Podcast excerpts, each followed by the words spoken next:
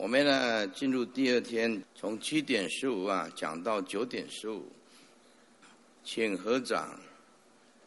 南无本师释迦牟尼佛。南无本师释迦牟尼佛。南无本师释迦牟尼佛。南无本师释迦牟尼佛。好，请放掌，我们继续啊。啊，那么现在呢？呃，大家也听过了佛的境界，啊，那么的深刻，知道说。哦，原来我们的自信就是佛。原来佛是这么一位了不得的圣者，证得到毕竟空寂，不来不去，不生不灭，不增不减，清净自信，而且每一个人都有。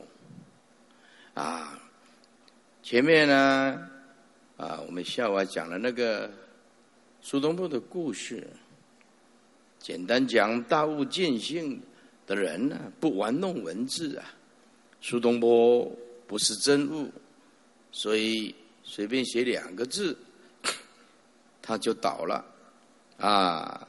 所以玩弄文字的人呢，并没有办法在境界现前的时候啊，真实的受用佛法。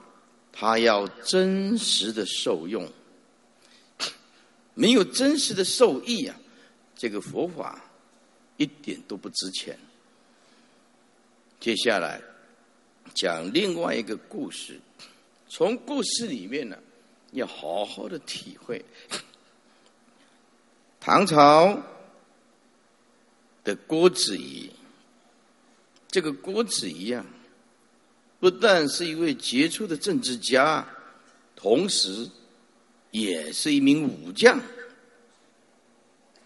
哎，驰骋啊，这个沙场啊，杀敌无数啊，他的政治跟军事啊，都非常的有所成就，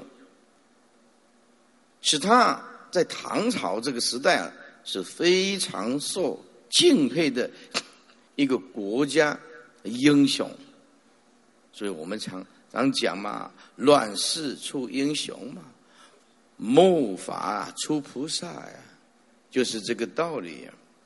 但他的这个荣耀、名誉、权力和财富，以及他的成功，并没有啊分散他对佛教的兴趣和虔诚。意思就是说，他不但是文武。政治、军事都很闲，那么对佛教的护持也不遗余力。当他在朝廷上，就是一位名人，但是下了朝廷，他以一个最平凡的人、最卑微的心呢，自自己啊，认为自己只是一个啊忠实的佛教徒。因此啊，他常常啊跟这些啊佛教啊禅师啊哎来往。简单讲啊，他这个朝廷忙碌的时候上朝，但是没事的时候啊，哎闲云野鹤的生活，拜访拜访一下禅师啊，有时候啊。自己啊，也在坐下聆听啊禅师的开示。他跟这个禅师之间呢，关系非常好，啊，禅师也以礼相待。郭子仪啊，后来呀做到宰相，哎，宰相就是一人之下，万人之上，啊。那么这个滋味啊，在那个时候地位是非常崇高的，但是啊，对他的啊跟禅师的相处啊，好像不影响。地位高，也是一个名人，跟禅师来来往往，哎，好像是好朋友一样。禅师啊，对他也没有什么特别的礼遇，没有特别的啊款待他，而他也很谦虚，没有摆任何的架子，这个不错。所以啊，学佛呀，第一个要把那个架子先放开来。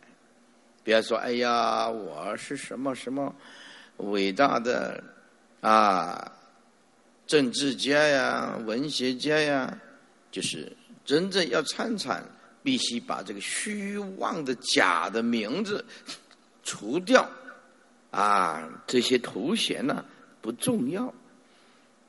因此啊，这个郭子仪啊，跟这个啊禅师啊的交往啊，纯粹是站在。学佛参禅的一个角度互动，哎，这一个是可敬的导师禅师，一个也是虔诚的佛弟子。但是呢，这个有一天，这个郭子仪呀，像往日一样拜望禅师，但是这个郭子仪啊，始终不明了什么叫做我慢。他想来想去，这是我们 怎么解释？到底是什么叫做我慢呢？啊，心是无形的，他就问禅师：“禅师，什么叫做我慢？”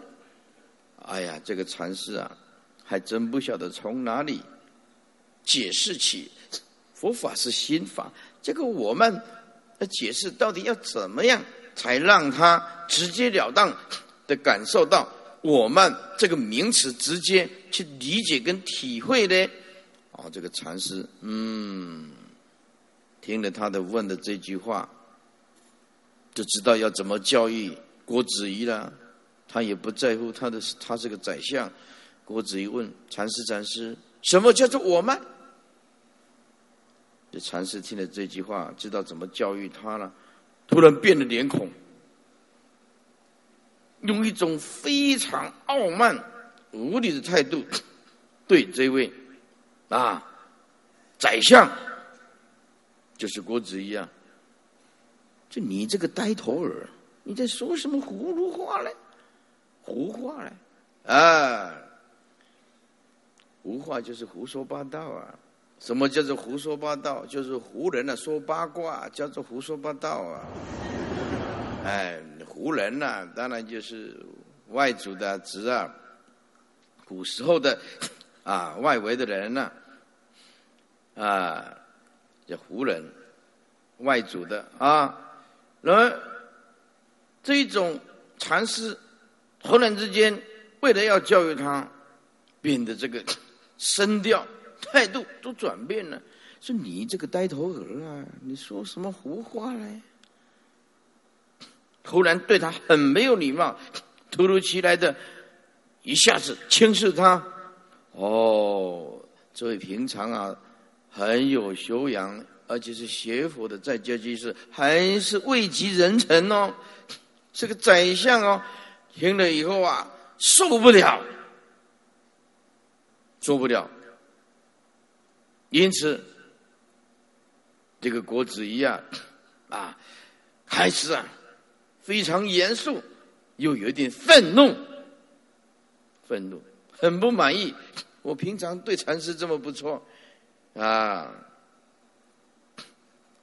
没有几秒钟，这个脸呢就变了。哎，禅师啊，就在这个时候啊，就现出微笑啊，说。宰相大人，你你现在这个脸呢，就是我嘛？哎，这个就是我嘛。用讲的不好讲了，告诉你，你自己去体会。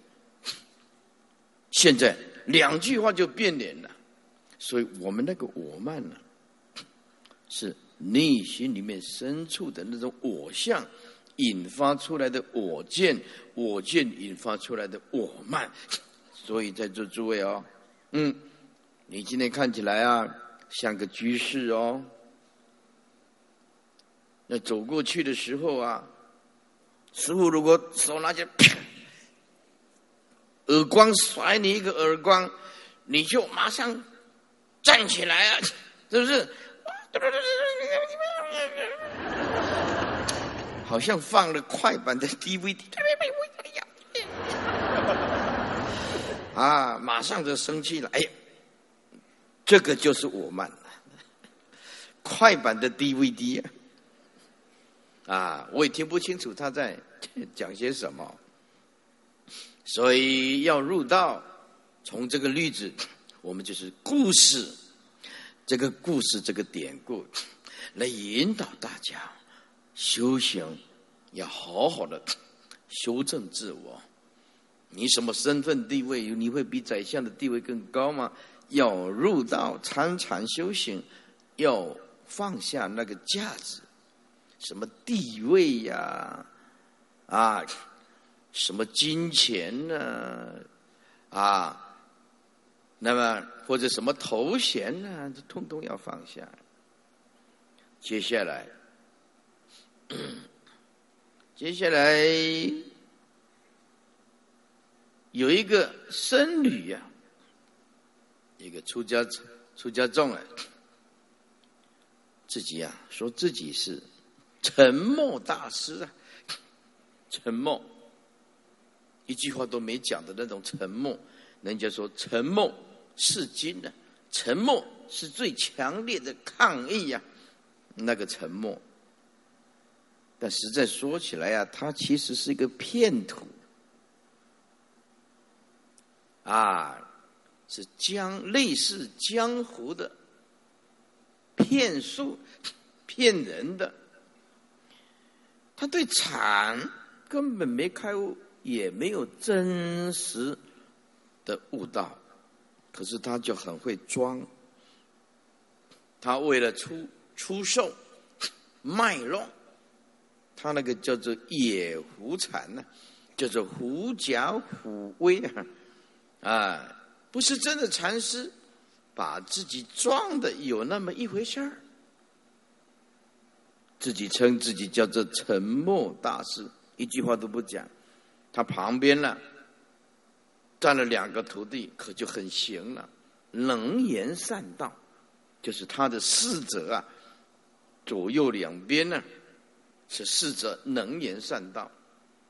哎，有人来问问题，这个沉默大师不讲一句话，嗯，都旁边那两个侍者。再回答，自己什么也不懂，啊！旁边的侍者替他回答，他本人呢一言不发，静静的沉默，表示他是很有功夫的，借以表示说他这个啊沉默大师啊是非常不可思议的，不是常人所能理解的，狐假虎威啊，啊！应该讲叫做诈骗集团呢，哎，没有真实的才德、智慧，真正的悟道，叫做装模作样啊，欺骗众生啊的慈悲善良的那颗心。有一天呢，很不巧，他那个两个徒弟啊，啊，应该说是侍者啊，哎，因为有事到外面办一些事。来了一位行脚的僧人，这个行脚僧人呢，一心都是佛，很善良的佛，这很善良啊，什么事都往好的一个方面去想，是一个很有善根的出家的一个行脚僧呢，哎，听说沉默大师啊，很不可思议，那就向他问呐。说大师，大师，如何是佛？那什么是佛啊？啊，因为一下子啊，他从来没回答过，啊，也不知道该如何是好，因此就，嗯，东边的徒弟也不在，大概西边的徒弟还是不在。嗯，找徒弟啊，试着替他回答，看看没人，看看也没人。那位行脚僧看的显然非常的满意，他自己的体会啊，跟他的头的走沉默大师的左边、右边的头摇摆，他心很好，很满意他的答案。接着又问：如何是法？佛问完了，行脚僧就问这个沉默大师：那什么是法呢？糟糕。对于这个问题啊，因为他没回答过，自己也不会，因此啊，东边看完了，西边也看完了，不好意思重复，因此就看天花板。哎呀，也看看地板。啊，我们的教授称为三板教授了。我们读大学的时候碰到那个很差的教授。三板教授就是，啊，没有真实的东西。一看天花板，二看地板，三就是转过去看黑板，叫做三板教授啊。啊，那么东边看没徒弟，西边看没如何是否？东边看没徒弟，西边看没徒弟。嗯，沉默大师也没回答。什么是法？不好意思。东边看完，西边看完了，只好看天花板，再接下来就看地板，啊，好像向天堂啊啊，求助一样。后来，这个行脚僧就问：如何是生？到这个时候啊，这位沉默大师啊，糟糕了，东边看完了，西边也看完了，天花板也看完了，地板还是看完了。不晓往两个往眼睛不晓往哪儿摆，啊，只好闭上眼睛。哼，你也不晓得怎么回答，那么再也没有什么花招可耍了。最后啊，啊，这个僧人再问：如何是福？什么是福慧双修？那个福，什么是福？啊，这位沉默大师啊，招了一个高。东边看没人，西边看没徒弟，天花板、地板通通看完，眼睛也闭上来啊，还一直逼问，是吧？如何是福呢？啊，这个沉默大师啊，再无可奈何，只好说啊，举双手投降了，没办法回答，投降。哎呀，那个行脚僧啊，看了以后非常满意。非常满意，因此啊，对这次的参访啊有所理解跟体悟，特满意。于是啊，他就辞别了这位大师，行脚僧呢就拜别了这个沉默大师，再度踏上参学的旅程。在路上啊，碰到哎这位大师的两位侍者，赞叹道：“你师父沉默大师。”不得了啊！绝口啊！赞叹了啊！啊赞叹不绝于口啊！赞叹他的师傅，你上人了不起。这个沉默大师有一套了不起，他是一个悟道的高人。哎，他就对他们解释说：“我问他如何是佛，他立刻东看看，西看看，啊。”表示你师父了解佛，表示什么？众生就是这样。那这个是行脚僧自己解读了。众生就是到处求佛，嗯，东看看西看看，都是这样求佛。啊，不知道佛不在东方，也不在西方。嗯，你上人很了不起。其实他是在找事者，找不到人。他替他解释的很好。哎，众生总是到处找佛，东找找西找找，还是找不到。接着我问他什么是法？哦，你的师傅的回答更妙，他的俯仰坐挡，抬头低头坐挡，啊，如何是法？你师傅了不起，意思就是世法平等，无有高下，还糟糕。哎，他实在受不了，他逼问的是看天花板看地板呢。他的体悟说：“你上人了不起，什么是法？是法平等，无有高也无有下，了不起。哎，无有静与不静，性相不二，不得了。那他在答复。”如何是身？什么是身呢？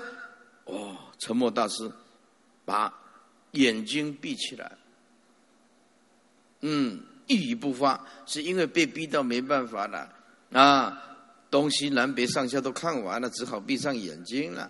哎，这个行脚僧呢说：“嗯，你师傅了不起。”啊，我问到什么是身，他就把眼睛闭起来呀。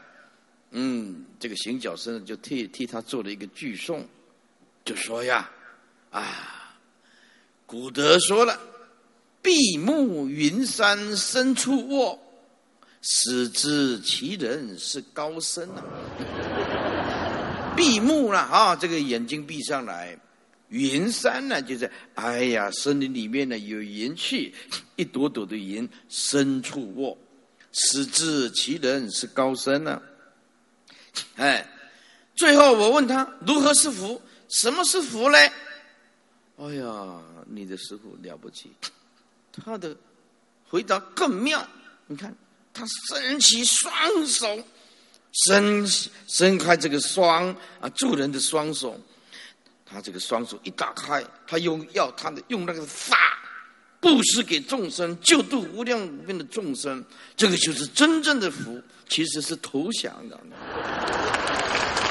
啊！他真是一位大悟的禅师哦，大悟的禅师哦，哎，他的禅的意境实在太高了。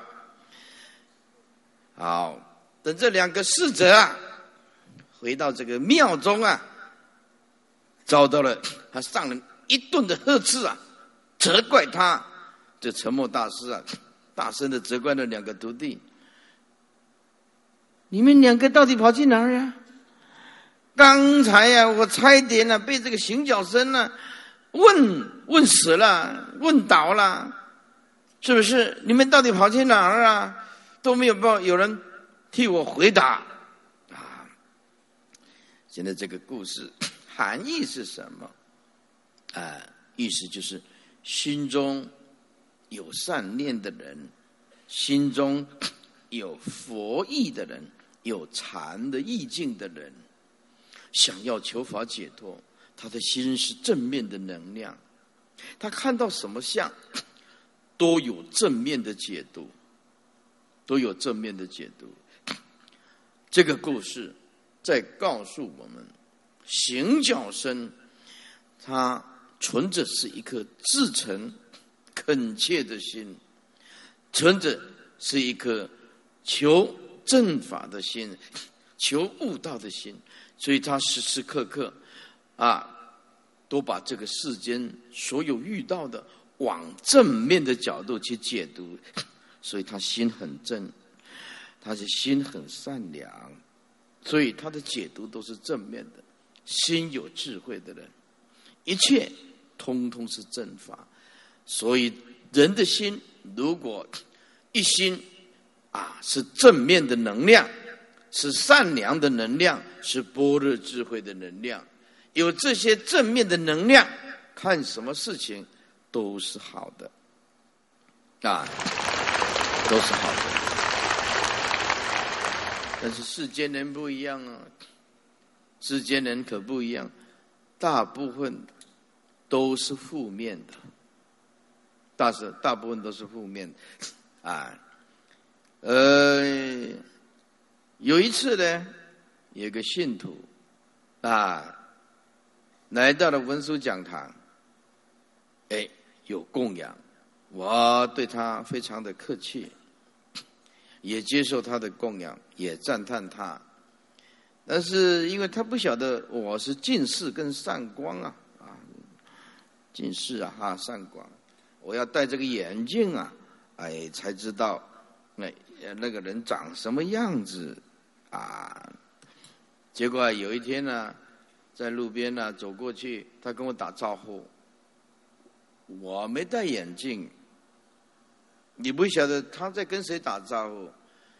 要是跟别人打招呼，我们自作多情，人家说嗨，啊，我们也莫名其妙，我们还是个法师呢。哎，对不对？这个女孩子在跟你嗨，啊，你在路边上你也不能 嗨，我觉得很奇怪嘛？我们是很矜持的人，我不是一个随便的人，但是我随便起来还是人。啊，哎，后来啊，这个人误会师傅了。哎，到处放风声说：“哎，这个慧律法师很糟糕。我那天才供养他，啊，这才隔几天他就忘记了。我跟他打招呼啊，他都不回应。其实不是不回应啊，因为看不清楚。我又近视，又散光，哎，又散光，啊，所以这个有一点麻烦。大部分的众生的心呢，在不是很了解的时候，会误会别人。”有一次啊，有个比丘啊，我们去东部，去东部到一个寺庙要挂单，啊，这个挂单的时候啊，我这个门呢啊要关的时候，突然之间哎关下去的时候，啪，很大声，这个门呢被吸进去，啪，很大声，这个比丘啊三天三夜都不跟我讲话，关这个门呢关那么大声啊。他在旁边呢，他以为我在生气啊，他以为我在哎瞧不起他，但是我对禅呢有有点兴趣，嗯，因为这个直接解释啊也不好解释。有一天呢，嗯，我就叫他来，哎，我们走到又走到那个门，我就说，哎呀，法师法师，这个门帮我关一下，他这一关，啪。又被吸进去，是一道风。那个门呐，风经过的地方是风很大，风很大。哦，他说：“威利法师，我对不起你，我这三天三夜都没有跟你讲话，真的误会你了，都是这一阵风。”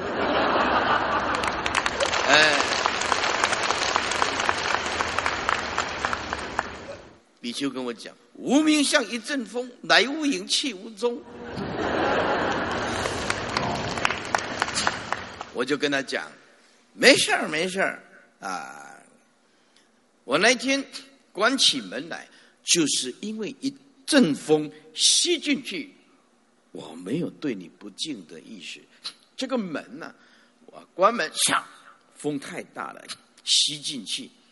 我告诉你，人呢。”一辈子很多的事情都被误会，哎，都被误会啊！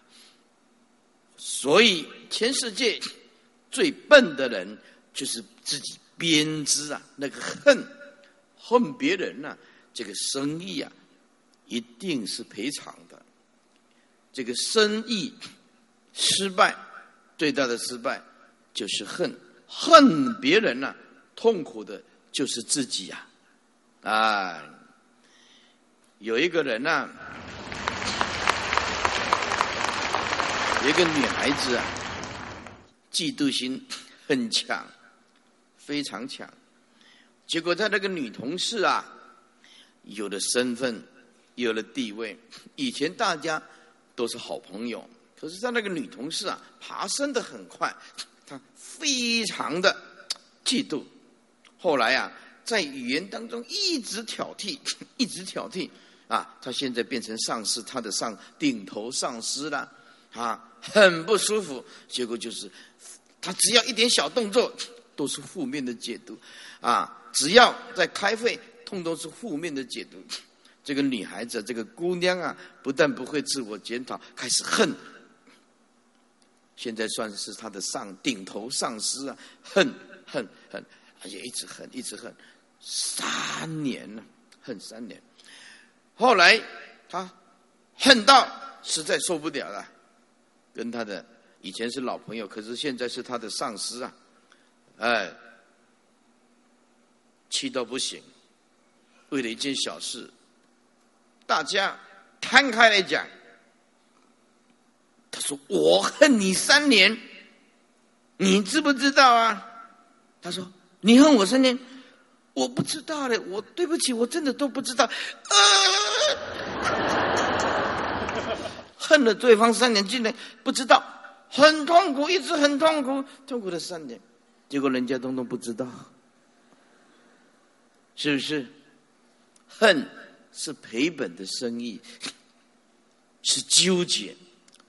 是神智，诸位啊，恨别人，苦的是自己呀，啊，所以我这辈子也从来不会去恨一个人，啊，一个对不起我的人，啊，常常伤害我们，或者是诽谤我们，我就会这样观想，啊，我们呢没有缘，目前没有姻缘。保持一个距离，宇宙未来得度的因缘，他也是未来佛，只是被蒙蔽了。我比较幸运，我不会恨人，我懂得享受生命。他比较不会过日子，老是梗在那个观念里面，卡死在那个恨意里面。恨就是一块大石头，压得你死死的，千万。要赶快把那个大石头拿掉，听经闻法呀，这个可要真实的受益。所以，在座诸位啊，我们这里三四千人所有的法师护法居士，哪一个人得罪你，哪一个人伤害你，你恨过哪一个人？如果到现在有这个的心态，当你明天睡醒的时候，麻烦你归零，通通归零。重新整理一下思绪，恨不能成佛的呀！不要说成佛了，要过好日子，对不对？都很难呢。所以恨是一次的行为，是不智之举，是不智之举，只有苦了自己呀，得不到任何的好处。恨是赔本的生意呀，啊，这绝对是不好的。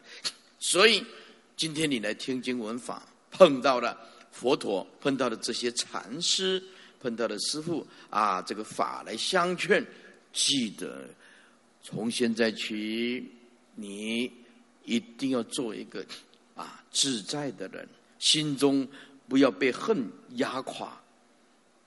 慢慢的，你就体体会到佛的那颗安详的心，听经闻法。否则你坐在这里这么辛苦，对不对？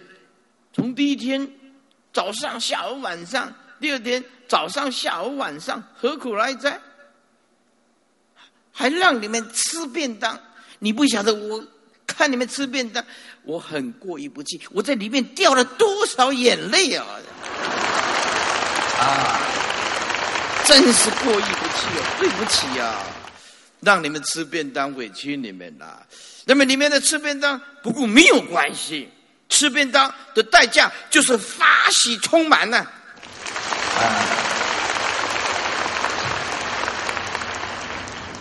接下来另外一个故事，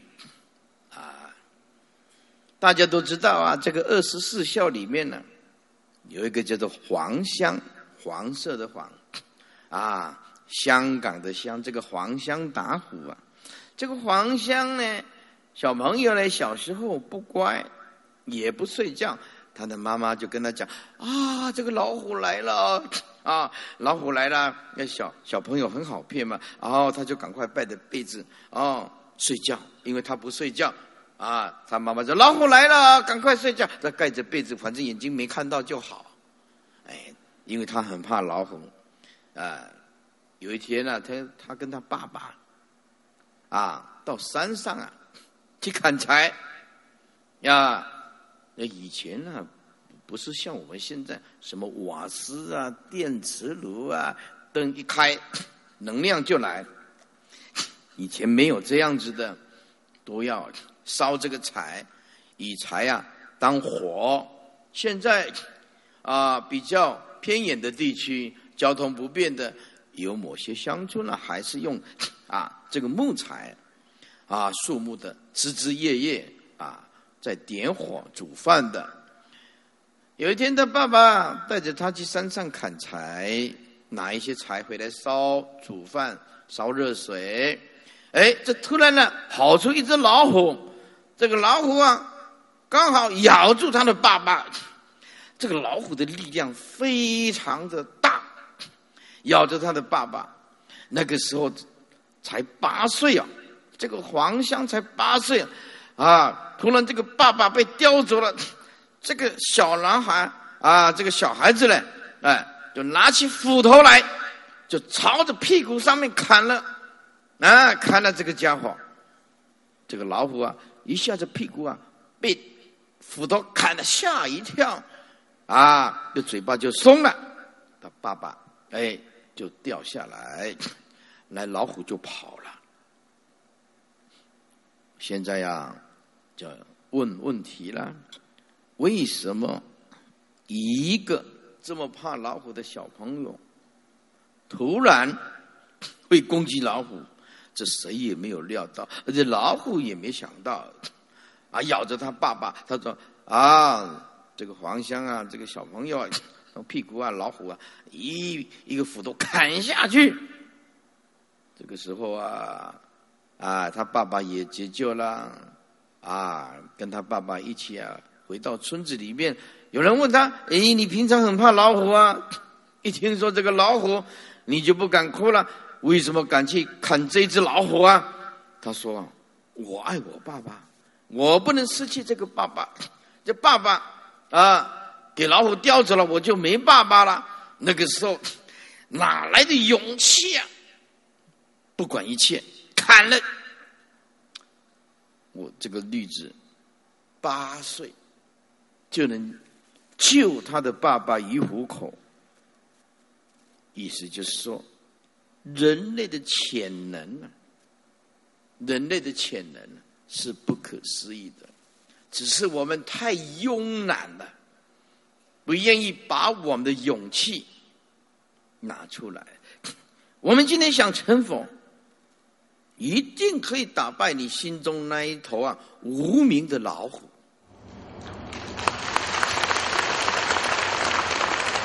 只要你发大菩提心，那头无名的老虎很快就被你打败。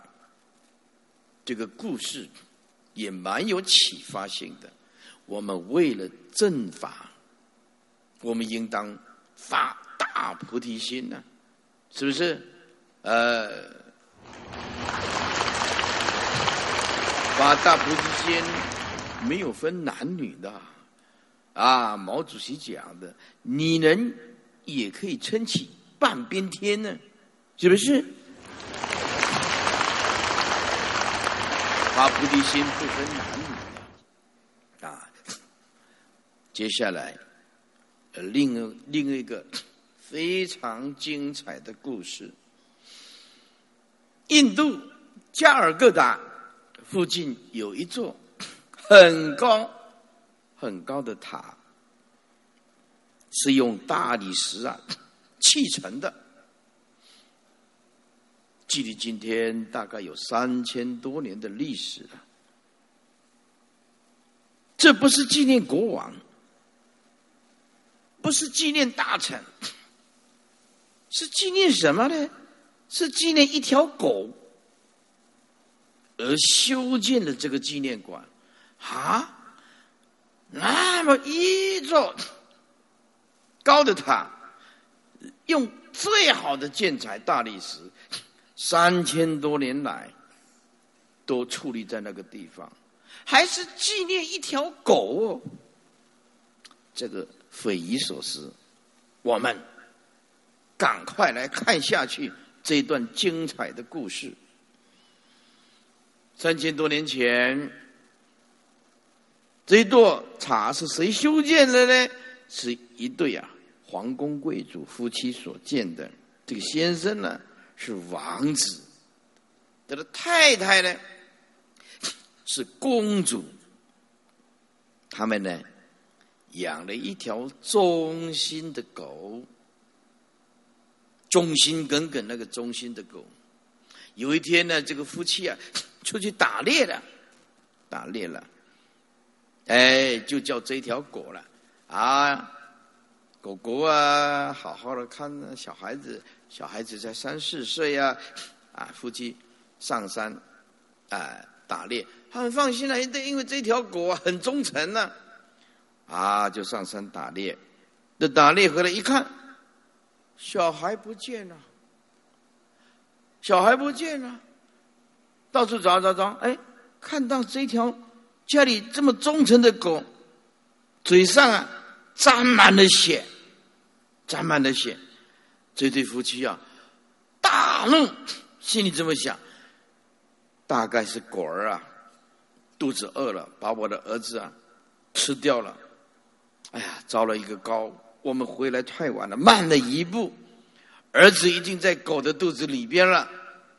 啊，一定把点心呢啊当做啊这个点心吃掉了。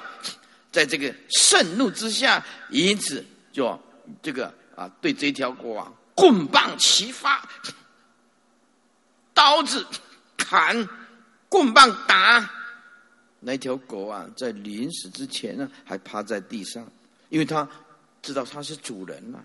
可是狗也不会表达，趴在地上流眼泪啊，流眼泪啊。这狗啊，表示欢迎的时候，都会摇这个尾巴啊。当它快要死的时候，那狗掉眼泪啊，尾巴这个尾巴还一直摇着摇着摇着，表示啊忠诚于主人。可是这个主人打刀子砍。狗被杀死了，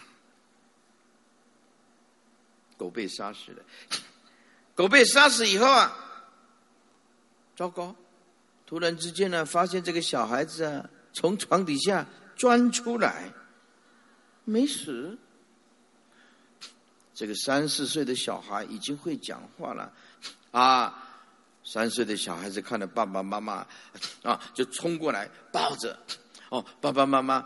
啊，蛇蛇蛇啊，大啊大啊大蛇，哦，害怕害怕。小孩子三四岁已经能表达了，啊，他爸爸妈妈说，蛇蛇在哪里呀？那孩子说说，在后院呢，在花园的后院呢，被狗咬死的，狗狗把它咬死了。哦，这个夫妻啊，跑到了后院去看，原来那个狗嘴上的血。是大蟒蛇的血，大蟒蛇的血，啊，诸位，大蟒蛇，缅甸的蟒蛇，全世界有两种蟒蛇，是最大的，叫做南美的深蓝，好大好大，最大要二十几个人去抱，二十几个人去抱哦，那种那种。牛只啊，羊只啊，碰到它一下子就，它因为它们的牙齿没堵，可是卷起来的力量非常大，像大的绳子啊，捆死对方。这大蟒蛇的血，这狗的嘴巴上面是大蟒蛇的血，小孩子不见了，是躲在地，躲在床铺底下。哎呀，这个王子啊，啊！跟公主这对夫妻啊，竟然杀死了救命的恩人呢！这条狗啊，内心里面呢，那种痛苦、懊丧、那种伤心呐、愧疚，没办法用语言来形容。竟然恩将仇报，狗救了他的儿子，竟然。把这只救了他儿子的狗活活的打死，他们的痛苦、悲伤无以言喻啊！每天以泪洗面了。后来跟他老婆啊啊商好，我们呢日子过得不错，钱有一些。这条狗我们恩将仇报，我们到现在一直内心很痛苦。内心很自责，为什么这么冲动？于是就建了一座很高很高的纪念塔来纪念这条狗，而且请了很多的高僧来念经。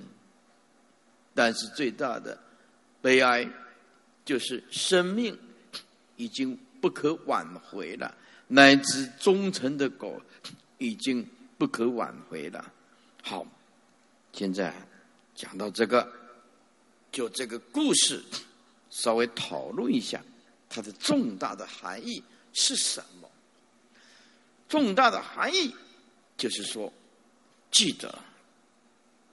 愤怒之下，千万不要做出错误的选择。这个很重要的，在你极端愤怒的时候，你需要的是时间，还有冷静。否则，在极端愤怒的时候，你会做出这一辈子难以弥补的错误，愧对你的良心。这对夫妻就是这样子，所以我们一定要记住，在没有把一件事情弄清楚的时候，务必要冷静。你现在的观念是在极端愤怒之下所形成的，那不一定是对。这个故事就是告诉我们。什么事情，一定要把来龙去脉弄清楚。要生气，再来生气还不迟，还不迟。啊，修行啊，那就更可怕的。如果呀，这个还是杀条这条狗，如果你碰上了邪见的人呢？那不是像这对夫妻后悔一辈子还做一个塔，你碰到邪知邪见呢？那不是后悔一辈子哦，是生生世世断了你的法身慧命哦。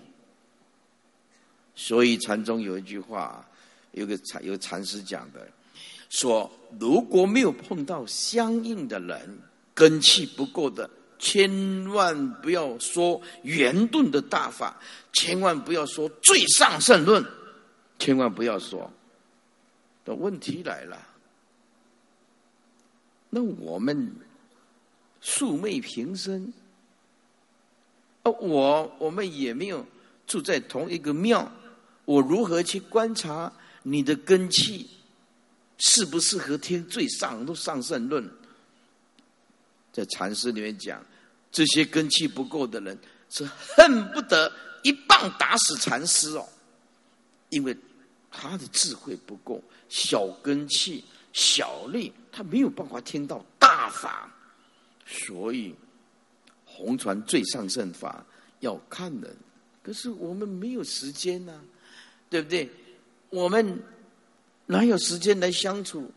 我慢慢的去认识你，说你的根气适不适合来修这个最上圣的圆顿大教啊？弘扬如来的。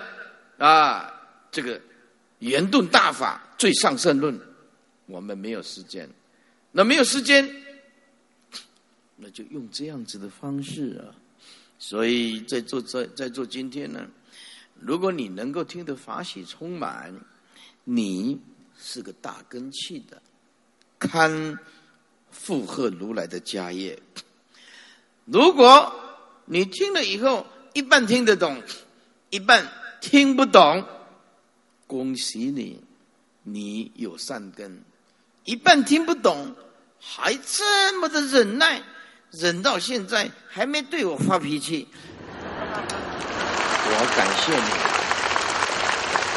谢谢你来捧场，啊，我感谢你。那个，如果说师傅师傅，你这两天来。我真的完全听不懂，那我也恭喜你，因为啊，你吃了我的便当，就是跟我结的菜缘。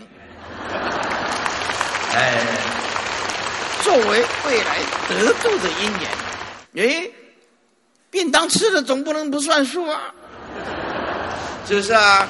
你也吃的这个便当，结了一个法缘啊，不错不错，我也赞叹你啊！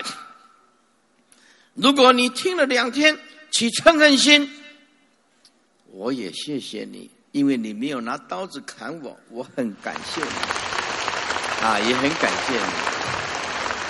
好，接下来啊，讲七圣财，七圣财，在座诸位啊。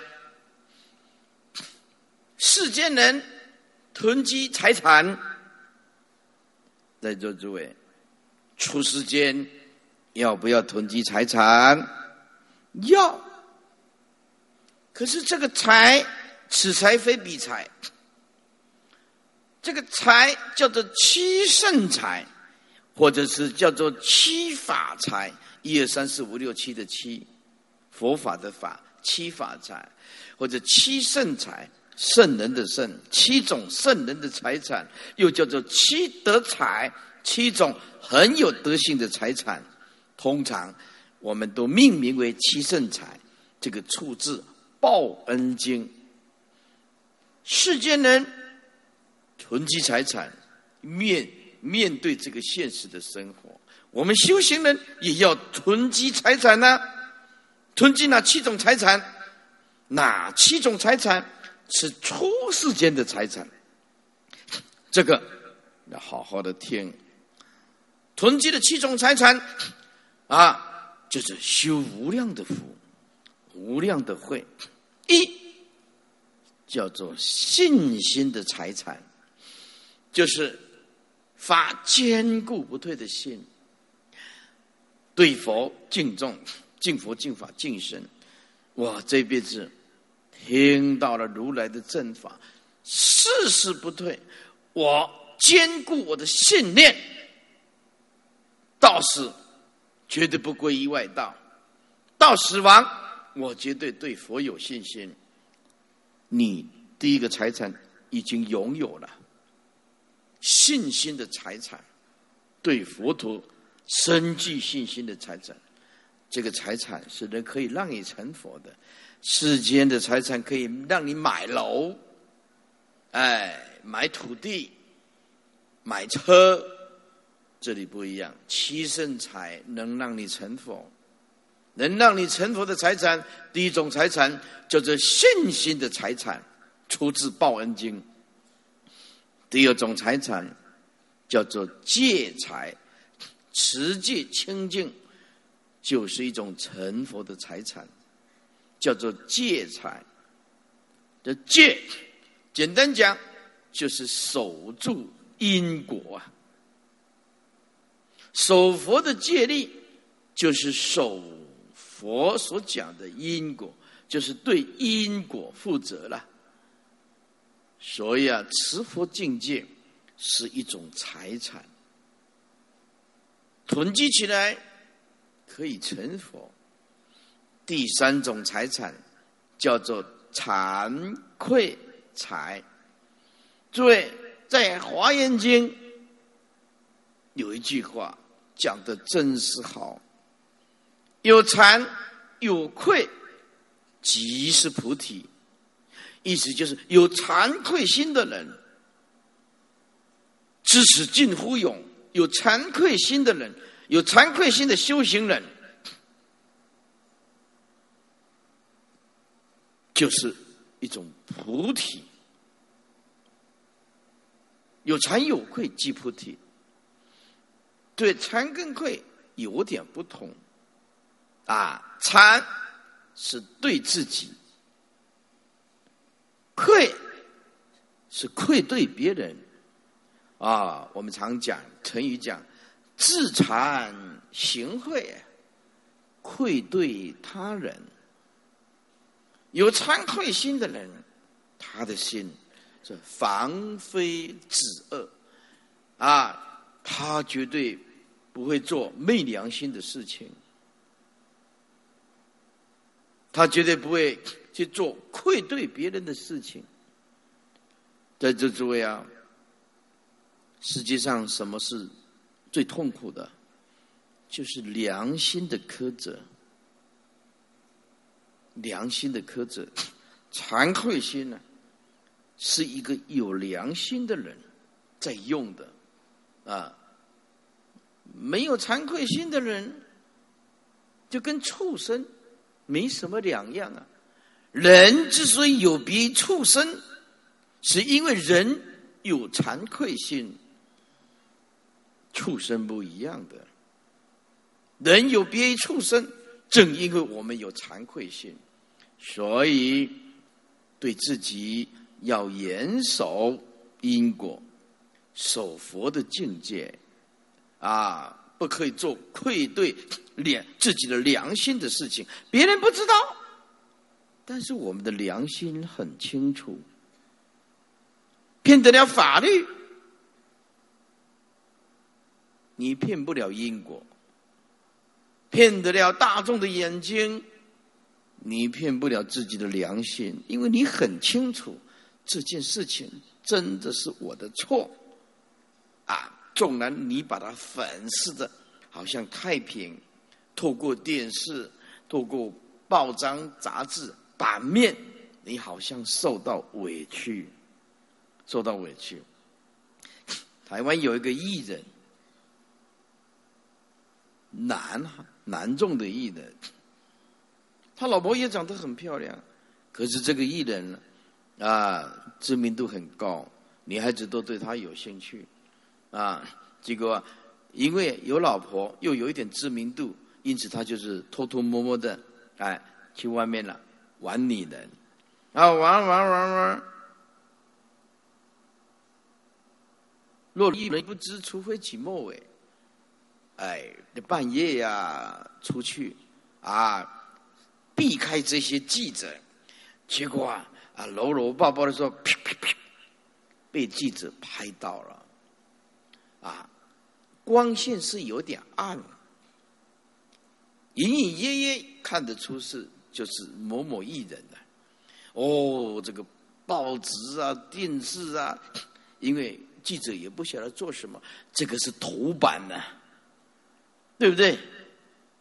哦，这个是头版呢，啊，就报就报出来了。结果啊，这个男孩子啊，死不承认。在电视面前说：“你们误会我了，我不会是这，我是好丈夫啊！你们这样子还还讲还掉眼泪哦，还叫一直掉眼泪哦，一直掉眼泪。就是记者冤枉了他，因为光线有点暗，这件事情啊，在他强烈的否定之下呀，怎么样被压下来了？但是他内心很清楚，那是真，这是真的。”那是事实。后来，啊，在电视上讲的一把鼻涕一把眼泪啊。后来经过了三个月，呀，不耐寂寞，又去外面偷吃，又被拍到了。这次光线很清楚了，这些哑口无言了。所以说，我们做对不起自己、对不起老婆的事儿。别人就算不知道，媒体也许报的比较夸张，但是你很清楚，你有，就是有这么一件事儿。这个就是惭。如果你有自惭，有惭愧心的惭，不敢对不起自己的良心，